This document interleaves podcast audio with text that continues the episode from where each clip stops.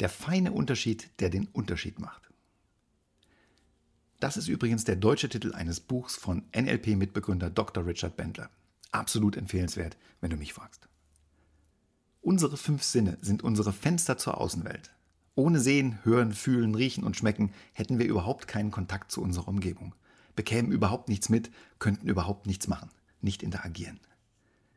Die Informationen von unseren Sensoren, Augen, Ohren, Haut, Nase und Mund landen im Gehirn in Form von elektrischen Signalen und erzeugen dabei neuronale Muster. Und dadurch wird unser Gehirn im Laufe der Zeit programmiert. Wir lernen durch diesen sensorischen Input. Und alles, was wir wissen und alles, was wir können, ist im Gehirn in Form von solchen neuronalen Mustern bzw. zeitlichen Abfolgen von neuronalen Mustern abgelegt. Die Sprache unseres Gehirns besteht also nur aus Bildern, Geräuschen, Gefühlen, Gerüchen und Geschmäckern. Mehr nicht. Hm, das klingt ja ein bisschen so, als wäre das Gehirn ziemlich einfältig. Und es entspricht auch gar nicht der differenzierten Wahrnehmung der Welt, die wir so kennen. Wie passt das also alles zusammen? Die Antwort lautet, Submodalitäten.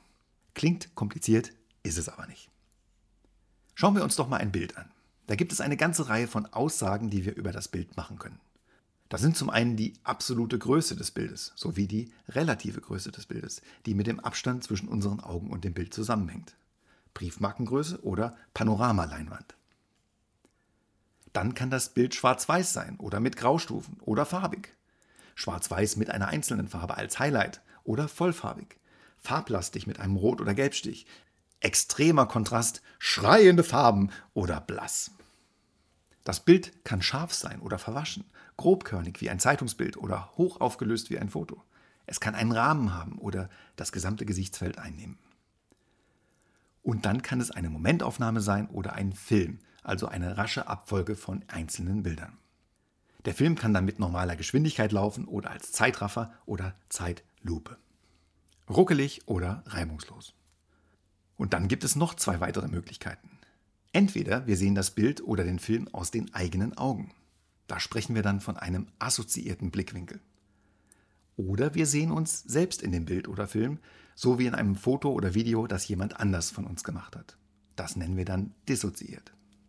So, jetzt glaube ich, ist jedem klar, dass unsere Wahrnehmung alles andere ist als einfältig. Die Sprache unseres Gehirns ist sehr reich an Vokabeln und der Wortschatz heißt eben Submodalitäten. Und das war jetzt nur der visuelle Teil der Wahrnehmung. Aber was bedeutet das jetzt alles für uns? Gute Frage. Schauen wir uns doch einfach nur mal die Submodalität Farbe an. Farben spielen in unserem heutigen Leben eine enorm große Rolle. Die ganze Mode- und Kosmetikindustrie ernährt sich von der menschlichen Gier nach Farben. Die neuen Farben der Saison diktieren das Verhalten von Milliarden von Menschen in unserer Welt. Farben erzeugen Emotionen, machen, dass wir uns wohlfühlen. Ein strahlendes Weiß erzeugt ein Gefühl von Sauberkeit. Ein sattes Schwarz erzeugt einen krassen Kontrast zu allem anderen. Und Kontraste brauchen wir eben, um fühlen zu können. Jetzt mach doch mal die Augen zu und stell dir mal einen Moment lang vor, die Farben wären weg. Der böse Grinch hätte mal zur Abwechslung statt Weihnachten zu klauen die Farben entwendet. Geht doch ganz einfach im Kopf, oder? Ist schon toll, was unser Gehirn alles kann. Einfach mal die Farben wegnehmen. Und dann? Wie fühlt sich das jetzt auf einmal alles an, wenn statt Farben nur noch schwarz-weiß und Fifty Shades of Grey da sind? Das macht doch einen ganz ordentlichen Unterschied in der Wahrnehmung. Stell dir mal dein Lieblingsessen vor, ohne Farben. Nicht umsonst sagt man ja, dass das Auge mit ist. Und ohne Farben schmeckt es nur halb so gut. Interessante Frage. Wie schmecken eigentlich Farben? Strahlt man zum Beispiel vergammelte Wurstwaren mit Rotlicht an, sehen sie wieder aus wie frisch gemacht. Probanden nehmen die gammelige Wurst dann immer noch als wohlschmeckend wahr, da sie ja noch gut aussieht. Dieselbe vergammelte Wurst ohne Rotlicht würde aber keiner der Probanden auch nur mit der Beißzange anfassen. Und wie kannst du das jetzt anwenden? Nehmen wir mal an, du hast Heißhunger auf einen großen Teller leckere Spaghetti Bolognese oder Spackboll, wie es in der Jugendsprache jetzt heißt. Aber wie machst du das eigentlich? Heißhunger. Wie weiß dein Gehirn, dass du Spackboll liebst? Oder auch nicht? Wie entsteht diese Schmacht und die Gier? Ganz einfach. Dein Gehirn spielt einfach einen vollsensorischen Film im hauseigenen Kopfkino ab. Mit Bildern, Tönen, Filmen, Gerüchen, Geschmäckern. Vielleicht siehst du dich, wie du gerade bei deinem Lieblingsitaliener sitzt, die rot-weiß karierte Tischdecke vor dir, leise, wohlklingende Musik im Hintergrund. Und der Küchenchef bringt gerade den großen weißen Pastateller mit einer extra großen Portion dampfender, hausgemachter Pasta und einer Portion Sugo, die vier Tage lang auf kleiner Flamme geköchelt hat. Der Dampf steigt vom Teller auf und mit ihm diese einzigartige Mischung verschiedener Aromen, sonnengereifte dunkelrote Flaschentomaten, toskanische Kräuter, Oregano, Basilikum, Rosmarin, eine Note von körperreichem italienischem Rotwein, ein Brunello vielleicht oder ein Barolo. Das Leben ist einfach zu kurz für schlechten Wein, hörst du eine Stimme aus dem Off. Und obendrauf frisch geriebener Parmigiano. Monatelang gereift und zart schmelzend, wunderbar Umami, ein Fest für die Nase. Kannst du es auch schon riechen und schmecken und sehen und hören und fühlen? Und dann siehst du aus den eigenen Augen, wie du die erste Gabel zum Munde führst. Und dann kommt der Erstkontakt mit deinen Geschmacksnerven und du wünschst dir, dass dieser Moment eingefroren wird und niemals endet.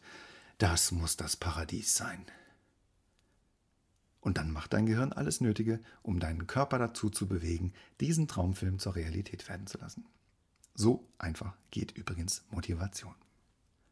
Das funktioniert natürlich aber nur, wenn du die Bilder, Töne, Gerüche und Geschmäcker attraktiv findest.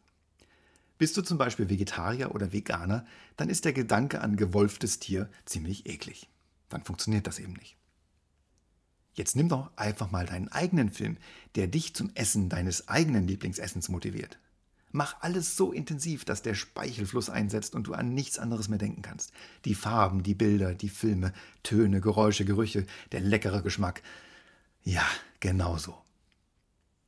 Und jetzt ändere einfach mal ein paar Parameter, ein paar Submodalitäten. Mach den Geruch weg zum Beispiel.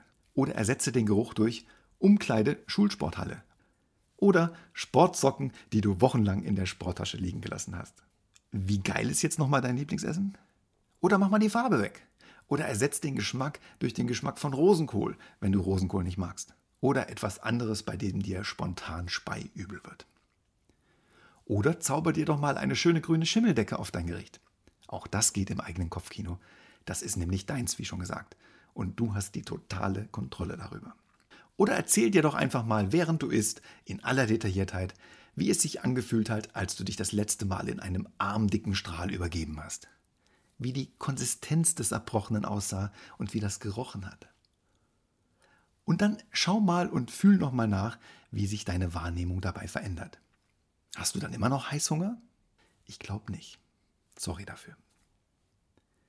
Du siehst also, dass die Submodalitäten einen enormen Einfluss auf unsere Wahrnehmung haben. Wie wäre es denn jetzt, wenn du in der Lage wärst, deine Submodalitäten wie Drehknöpfe und Schieberegler auf einem Mischpult zu bedienen? Wenn du die totale Kontrolle hättest? Bühnenangst und Lampenfieber? Einfach kurz runterregeln. Flugangst? Knöpfchen drücken und weg. Fressflash im Anmarsch? Schieberegler einfach auf Satt stellen und mal nicht essen. Wutausbruch? Nö, jetzt nicht. Und das könnte ich endlos fortsetzen. Klingt irgendwie wie ein Traum. Ja, aber das kann ganz einfach für dich zur Wirklichkeit werden.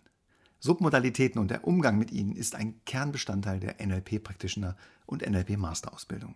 Das kann jeder ganz einfach lernen. Und wie wäre dein Leben dann?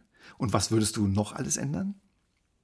Und vielleicht verspürst du ja dann auch den Wunsch nach mehr.